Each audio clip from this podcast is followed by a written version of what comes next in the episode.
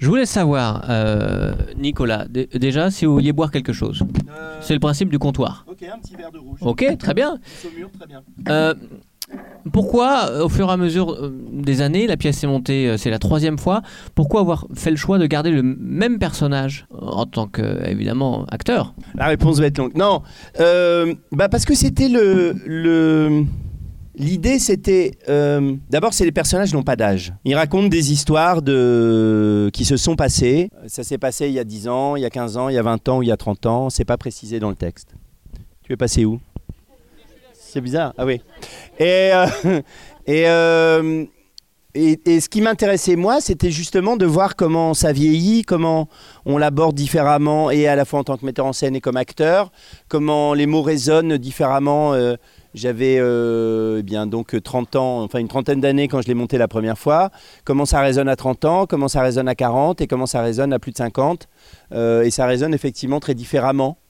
Euh, tout ce qui se dit, euh, le regard sur ces événements, le, regard sur euh, le jugement que Jacques peut porter sur Madame de la Pommeraye, sur ce qui se passe entre cette histoire que raconte l'aubergiste, le, jugement que Jacques peut avoir sur l'histoire du maître et de Saint-Ouen, et le, le propre recul qu'il peut avoir sur, sur son histoire avec Justine. Tout ça est différent et leurs échanges sont différents, le, rapport, est, le rapport humain est différent.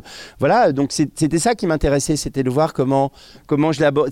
Vous savez, nous, on est dans un métier, on fait un métier euh, dans lequel on change constamment d'équipe, de gens, de partenaires.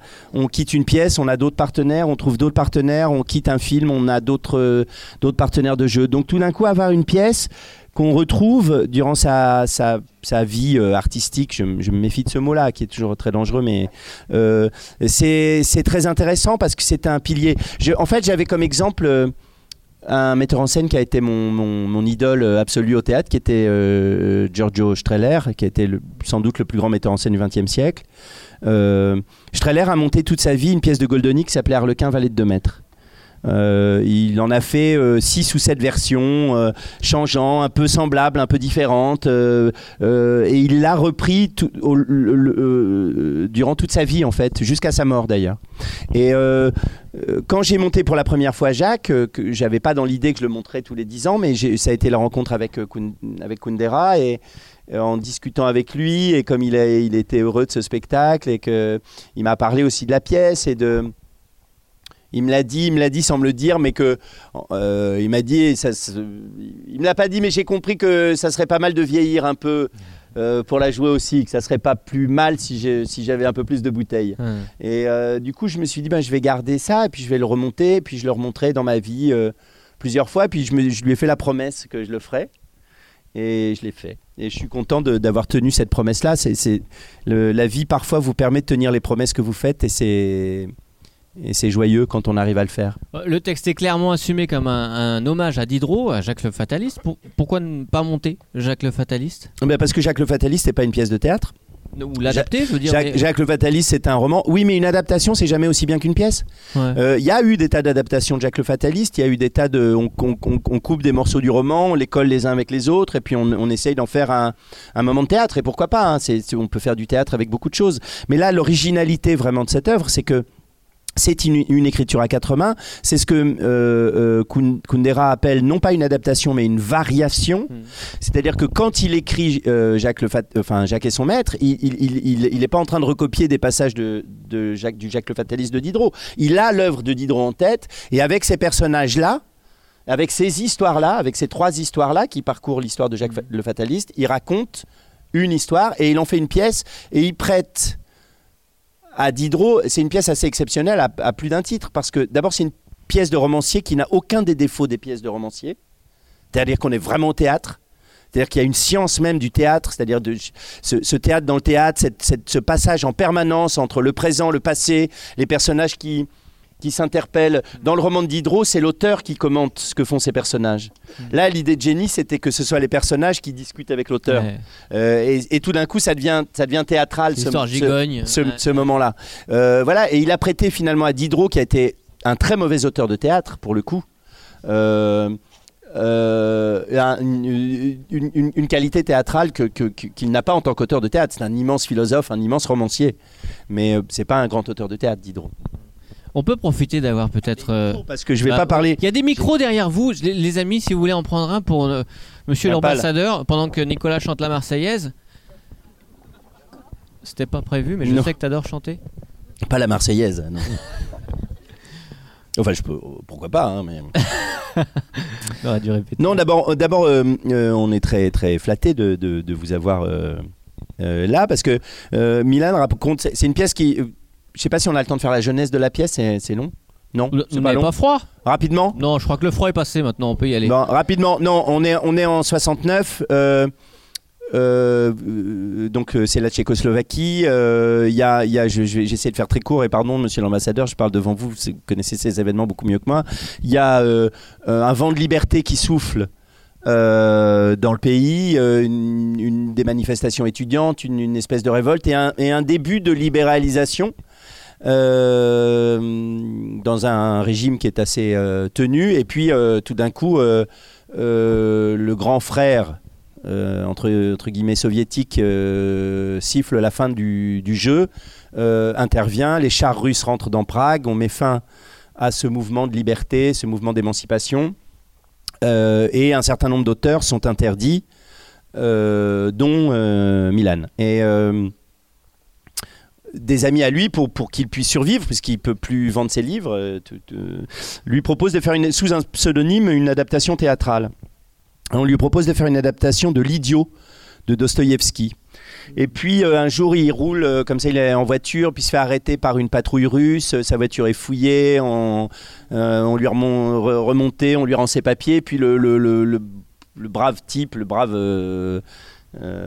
militaire russe qui dirige l'opération, lui rend ses papiers en lui disant quel, dommage que vous ne nous aimiez pas, nous qui vous aimons tant. Et, Kundera raconte que tout d'un coup, il a compris pourquoi il voulait pas adapter l'idiot de Dostoïevski, pas par réflexe euh, d'un Tchèque envahi par les Russes et, et donc ne, ne pas vouloir adapter un roman russe, Ouais. euh, mais parce qu'il en avait assez de, de, l'in- de- de cette espèce de sentimentalité rattachée, euh, à tort ou à raison, à, aux Slaves, à- aux, aux Russes, qui fait qu'au nom de l'amour, en gros, on, s- on- on peut tout se permettre. Au nom de l'amour, euh, je rentre dans ton pays et je l'envahis. Au nom de l'amour, euh, parce que je t'aime, je t'interdis de publier tes livres. Parce que je t'aime, euh, je t'empêche de vivre. Parce que je t'aime, je, je ne veux pas que tu existes.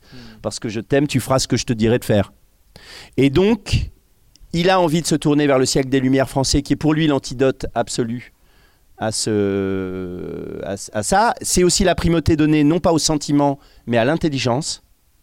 Et je trouve que c'est très intéressant dans l'époque où on traverse, où on parle beaucoup, la télévision vous parle constamment des émotions qu'il faut produire. euh, et et c'est très beau l'émotion, hein, on, on- produit nous-mêmes des émotions au théâtre.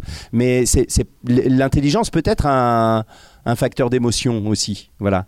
Et en tout cas, c'est pas, ça fait pas de mal euh, de temps en temps de, de- de- de Mm. pouvoir un peu réfléchir.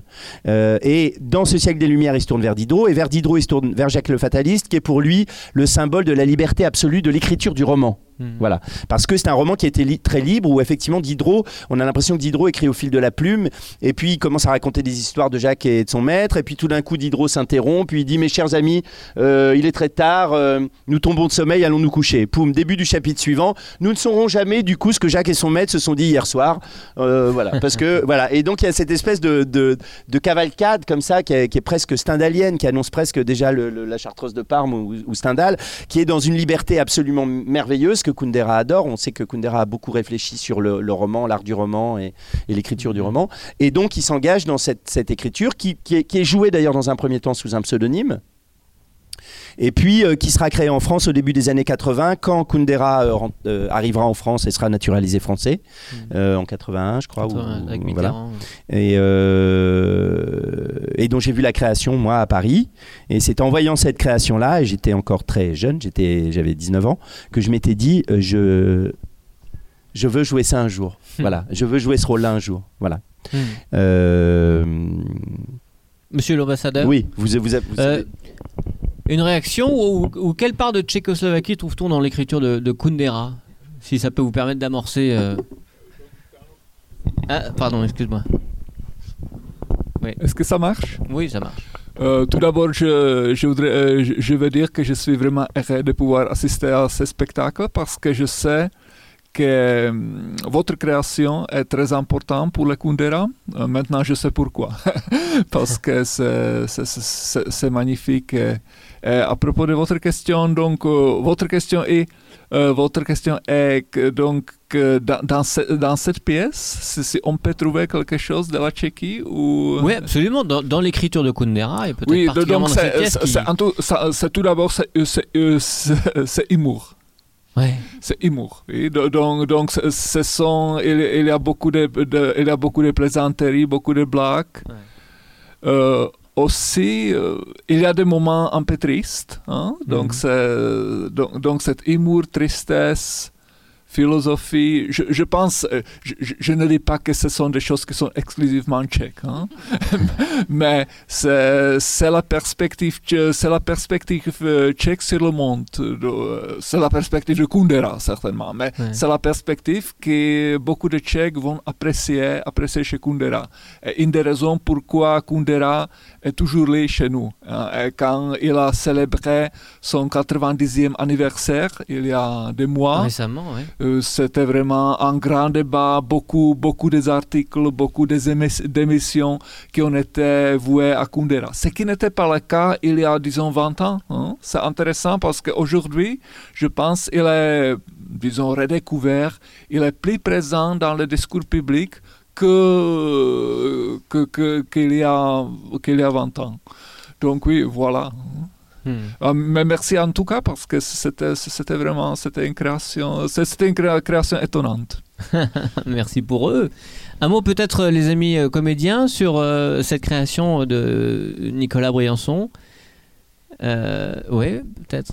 Euh, Stéphane euh, Hillel. Bah, euh, Ah, c'était bien Bah, c'était bien euh, non, c'est toujours. euh, C'était une proposition un peu empoisonnée que, pour moi, me faisait euh, Nicolas, parce que c'est euh, c'est un, gros, un, un énorme texte, ce sont des très gros, grands rôles. Et je me disais, est-ce que je vais pouvoir Est-ce que je vais avoir le temps Et surtout, est-ce que je- j'en suis capable? Ouais. Euh, Ça vous- répondez pas, je préfère pas. On peut, faire- Euh, non, mais on peut- on peut dire que Stéphane est, est directeur quand même de, de, de quatre des plus grands théâtres les plus importants de Paris. Le théâtre de Paris, la très grande salle, la petite salle, les Bouffes Parisiens et la Michaudière. Il a, il a beaucoup d'activités et il est en plus metteur en scène, un grand metteur en Ouais. scène. Et donc il a beaucoup d'activités euh, euh, parallèles à sa vie d'acteur. Voilà, mais donc le, le- je, dois, je dois dire que c'était un, un cadeau assez formidable parce que ça, jouer ça, ça donne une, une espèce d'énergie, euh, d'envie, comme ça, parce que ça raconte la vie et ça parle de la vie. Et je, je pense qu'on sort de là pas si fatigué que ça parce que c'est joyeux. Voilà, à, Mm. à jouer c'est extrêmement exaltant, enfin pour moi en tout cas, Euh, malgré le froid. Et je pensais aux spectateurs aussi surtout. Mais euh, voilà, on, on sort de là euh, dynamisé. Voilà, je crois que c'est- une leçon de, de vie que donne Kundera aussi. Et peut-être aussi que la mise en scène et l'énergie que met Nicolas y est aussi pour beaucoup. Hmm. Vous rajouter quelque chose, mademoiselle, notamment Qu'on qu'on entende une voix féminine Oui, enfin, Si, ça, ça fera rester les gens, ça, je te jure. Si, Lisa.